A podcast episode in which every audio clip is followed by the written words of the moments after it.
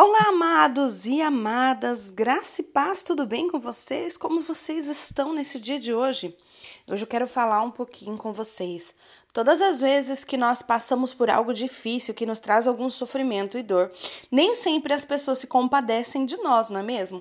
Às vezes também nós não nos compadecemos dos outros, mas Deus sempre se compadece de nós.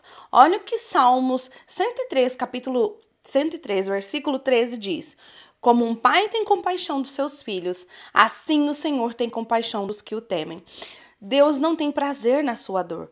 Deus tem amor por você e aguarda você pedir a ajuda dele para ele te ajudar. Sempre Ele está à prontidão para te consolar, te ajudar a superar e te fortalecer. Precisamos buscar a Deus em todos os momentos.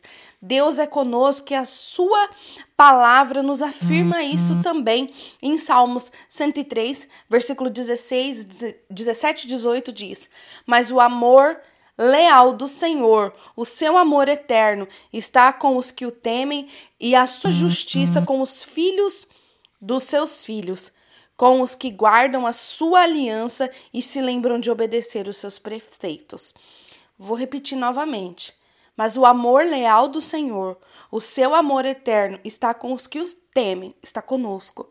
E a justiça dele está com os nossos filhos e os filhos dos nossos filhos, com aqueles que guardam a aliança com o Senhor.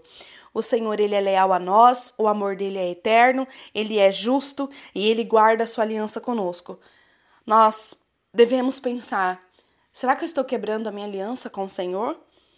Quando você estiver sofrendo, busque ao Senhor e ele se compadecerá de nós. Seu amor e a sua compaixão nunca falham. Tenha uma noite abençoada, em nome de Jesus.